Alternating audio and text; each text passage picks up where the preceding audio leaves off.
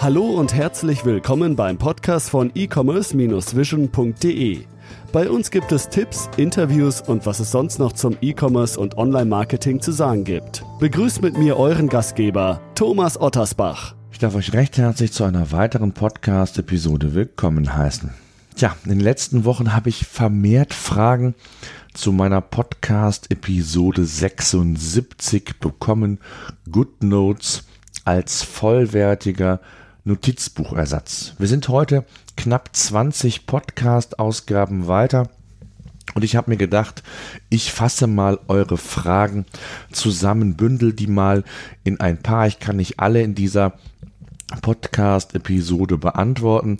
Solltet ihr weitere Fragen haben zu GoodNotes oder zu anderen Tools, Apps, die ich hier im Rahmen des Podcasts euch vorstelle, dann könnt ihr mir natürlich jederzeit eure Fragen schicken, stellen, entweder in den Show Notes bei Facebook, Twitter, egal wo. Ich werde darauf antworten, wenn nicht in ja, der jetzigen, heutigen Podcast-Episode, dann mit Sicherheit in einer der folgenden. Und da sich einige Fragen dann doch immer wiederholt haben, habe ich mir, wie gesagt, die wichtigsten herausgesucht und möchte auch gleich loslegen. Der Philipp fragt, ob es sinnvoll ist, mit GoodNotes Verträge zu bearbeiten, zu unterzeichnen. Ich persönlich mache das. Ich korrigiere Verträge, unterzeichne sie und das Tolle ist, wie ich finde, dass ich direkt aus GoodNotes heraus das finale Ergebnis ja in unterschiedlicher Art und Weise bearbeiten kann. Entweder ich exportiere die Datei als PDF-Datei in die Dropbox, versende das Dokument direkt per E-Mail wenn ihr das regelmäßiger macht oder es, ich sage jetzt Anführungszeichen, komplexer wird, dann ist sicherlich PDF Expert äh, das richtige Tool eurer Wahl, aber mal für unterwegs mal eben einen Vertrag korrigieren, unterschreiben oder ein Dokument, dafür ist GoodNotes absolut geeignet. Und ich persönlich, wenn ich äh, Verträge bekomme, lasse mir oder schicke mir das selbst entweder ähm, in die Dropbox, von da aus dann in GoodNotes, korrigiere das Ganze, kann da reinschreiben, kritzeln, egal was auch immer und kann es dann, ja wie bereits erwähnt, dann entsprechend weiterverarbeiten und weiter versenden. Der Stefan aus Köln fragt nach Backup von GoodNotes. Wie mache ich das richtig und sind diese sinnvoll? Tja, lieber Stefan, Backups sind immer sinnvoll. Es gibt, glaube ich, nichts Schlimmeres, als wenn man die Arbeit von ja, Wochen, Monaten, wie, wie, wie lang auch immer, hinter sich lässt, wenn mal das iPad, der Rechner oder ja, was auch immer abstürzt.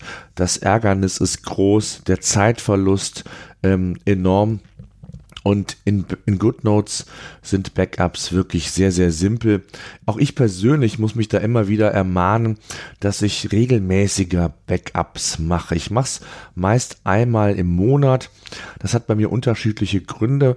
Meistens verarbeite ich meine Notizen direkt und exportiere sie entweder ja in Evernote, ich hinterlege sie mir in die Dropbox, je nachdem, wofür ich es brauche oder versende es direkt per E-Mail und von daher ist da die Notwendigkeit manchmal nicht so gegeben. Auf der anderen Seite lasse ich mir die Notizen auch sehr gerne ähm, bei GoodNotes ähm, bestehen und ähm, deswegen mache ich das schon einmal im Monat, dass ich bei Bedarf auch da nochmal zurückgreifen kann und es ist wirklich sehr, sehr einfach.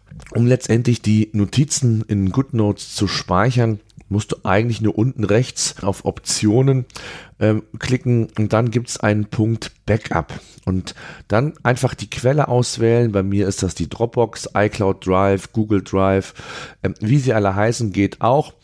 Ähm, es gibt auch optional die Möglichkeit, dass ihr ein Auto-Update fahrt. Also für all jene, die das so unregelmäßig machen wie ich, ähm, ist das durchaus möglich. Das, das Schöne und das Gute ist, dass man dann es auch so einstellen kann, dass ein Backup immer nur dann vollzogen wird, wenn man sich im WLAN befindet.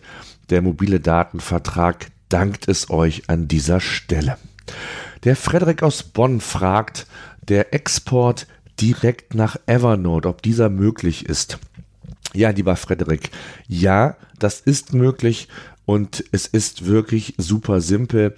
Einfach deine Notiz, dein Notizbuch exportieren. Wie das funktioniert, weißt du sicherlich oben rechts einfach anklicken, auf Export gehen. Dann gibt es verschiedene Auswahlkriterien. Ähm, entweder per Mail, ähm, per Dropbox oder je nachdem, was du freigeschaltet hast und eben den Bereich externe Apps. Darauf musst du klicken, die App Evernote einfach auswählen und dann kannst du die Notiz direkt in das richtige Notizbuch bei Evernote ablegen. Klappt wirklich super einfach und ist wirklich ganz toll gemacht. Die Melanie aus Schaumburg fragt, ob GoodNotes auch Excel-Dateien bearbeiten kann, beziehungsweise ob man handschriftliche Notizen in Excel umsetzen kann. Das geht leider nicht. GoodNotes kann keine Excel-Dokumente verarbeiten. Ich mache das immer so, dass ich mir die PDFs in einen ja, Pendelordner oder einen Transferordner in die Dropbox lege und sie dann als PDF in GoodNotes hochlade und dann entsprechend bearbeite, handschriftlich, mir meine Notizen machen, Fehler korrigiere, was mir auffällt. Und so kann ich dann auch eine Excel-Tabelle letztendlich bearbeiten, weiterverarbeiten. Ich kann sie nur nicht ja, in Excel direkt korrigieren. Also ich mache es relativ selten, muss ich zugeben. In Excel immer dann, wenn ich unterwegs bin, wenn etwas notwendig ist, wenn ich da irgendwie ja das Feintuning letztendlich mit umsetzen will. Dann kam eine Frage über die Facebook-Community, wann dann, wann denn endlich GoodNotes 5 äh, erhältlich sein wird. Aktuell für all jene, die es nicht wissen, läuft GoodNotes in der Vierer-Version. Es ist also eine berechtigte und gute Frage, wann GoodNotes 5 kommt. Insbesondere, und das muss ich persönlich sagen, weil der ein oder andere Notizbuchanbieter oder ja, Hersteller von Notizbuch-Apps doch enorm Gas gegeben hat, sehr viel Feintuning betrieben hat und der ein oder andere doch sehr nah an GoodNotes, wie ich finde, herangekommen ist. Und deswegen ist es aus meiner Sicht absolut legitim, danach zu fragen. Ich persönlich warte auch auf GoodNotes 5 oder werde es noch abwarten und dann schauen, ob ich tatsächlich bei GoodNotes bleibe oder aber eines der, äh, wie bereits erwähnten, äh, Notizbuch-Apps, die ich finde, die sich äh, ja in der letzten Zeit sehr, sehr gut entwickelt hab, haben, ähm, vielleicht wechseln werde. Das muss ich abwarten, das weiß ich nicht. Ich kann dir nicht sagen, wann GoodNotes 5 kommt. Ich weiß, es gibt so die ersten Beta-Versionen und von dem einen oder anderen habe ich gehört, dass sie noch sehr instabil laufen. Das heißt also, ich befürchte, also in diesem Jahr kann ich euch mit Sicherheit sagen, wird es, glaube ich, kein Weihnachtsgeschenk mehr geben bis zum 24. Und meine persönliche Meinung ist, dass ich glaube, dass sich das ins erste Quartal 2018 hinziehen wird. Ich hoffe nicht länger. Und was den Preis angeht, tja, da bin ich mir nicht sicher, wie es genau sein wird. Es gibt ja unterschiedliche Strategien von App-Herstellern, die ja große Updates in den App Store bringen.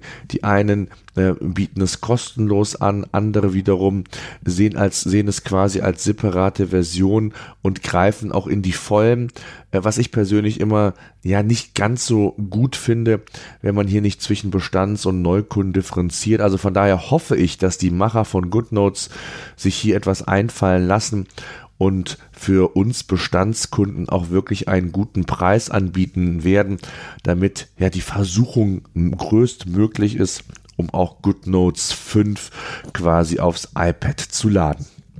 Tja, das sollte es mal so mit den ersten Fragen zu GoodNotes gewesen sein.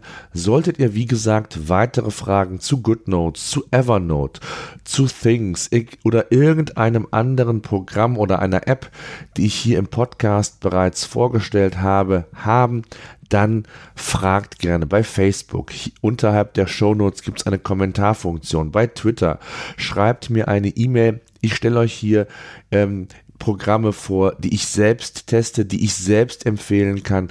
Und von daher versuche ich euch natürlich mit bestem Wissen und Gewissen auch hier eure Fragen zu beantworten, denn, da, denn das hilft euch ja letztlich auch im Arbeitsalltag produktiver zu werden. Ich danke fürs Zuhören. Sollte euch dieses Format gefallen haben, ja, freue ich mich natürlich ebenfalls über ein Feedback, nicht nur über Fragen. Und ganz zum Schluss natürlich auch noch die Bitte, der Hinweis, solltet ihr über Apple unseren Podcast hören, dann würde ich mich sehr über eine positive Bewertung bei iTunes freuen. Dauert eine Minute für euch. Für mich bringt es eine ganze Menge. Je mehr Reichweite, je mehr Bewertungen ich generiere, desto mehr Reichweite kann ich bei iTunes aufbauen und das würde mich natürlich sehr, sehr freuen. Ich danke fürs Zuhören. Bis zur nächsten Woche.